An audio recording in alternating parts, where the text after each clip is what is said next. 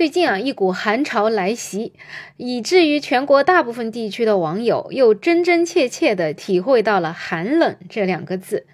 但有人说，以南方人的温度其实还好吧，至少可能都在零上。可是作为身在江浙沪的我们来讲，虽然说从地理位置上讲是南方，可是这温度啊，最近也持续在零度左右。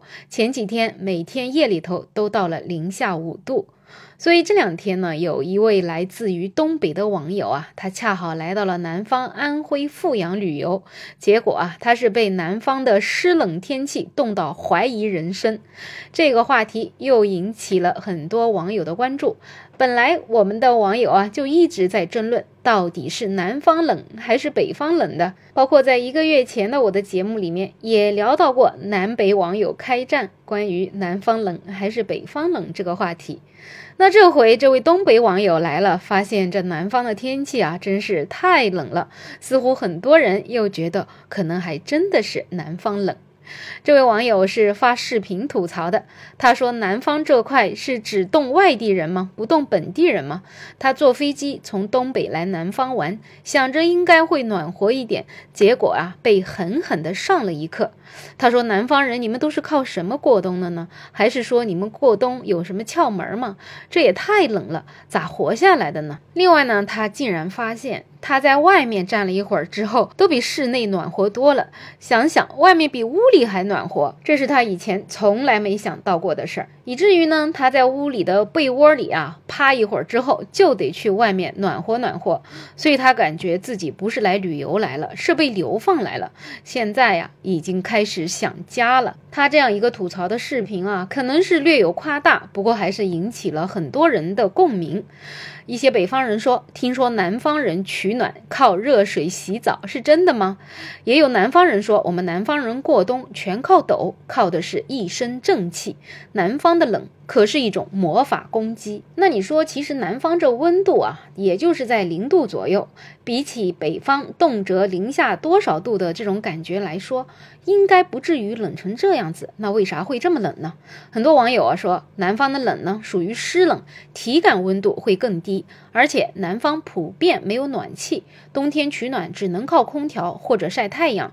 东北人是从暖气房里走出来的，不适应是很正常。这确实，我也是深有感触。特别在小时候啊，那时候也没有空调，所以每到冬天取暖，真的全靠太阳。所以每天都祈求明天得是一个晴天，这样子哪怕是屋里冷的话，也能坐在室外晒晒太阳，也能感觉好多了。而天黑了怎么办呢？那就只能进被窝了。所以那个时候我们盖的被子啊，至少得盖两条以上，甚至还要在被子的中间再塞上自己的衣服。另外头啊，最好是缩在被子里的，或者说肩膀这个地方得拿衣服再塞一塞，这样子让外面的寒风不要进到被窝里面。有的时候一觉睡醒啊，就发现身子可能是暖和的，可是这个鼻子啊都冻得通红通红的。想想在室内睡觉能把鼻子给冻得通红的，这北方人肯定是。没有这样的体验了。后来呢，我长大了去北方读书，进了有暖气的屋子，才发现哇，这北方的冬天啊，在室内真的比南方舒服太多了。记得小时候啊，这手上都经常长冻疮。后来去北方读书之后，这冻疮都给养好了，一直到现在，这手啊再也不会长冻疮了。所以呢，不管外面的温度如何，单从室内来讲，当然是南方更冷了。但是话又说回来，如果说我们真的要比室外的温度绝对值差了几十度的南北差异，显然还是北方更冷。毕竟你在保暖措施做的不好的情况之下，在北方零下几十度的地方，那可是真真正正会把你冻伤的。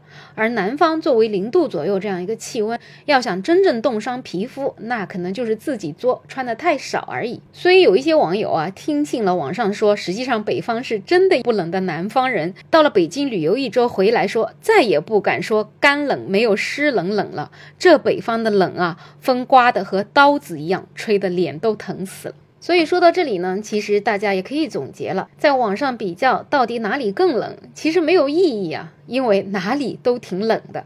不管你是在零下几十度的北方，还是在零度左右的南方，真是冷的各有千秋，毫不含糊。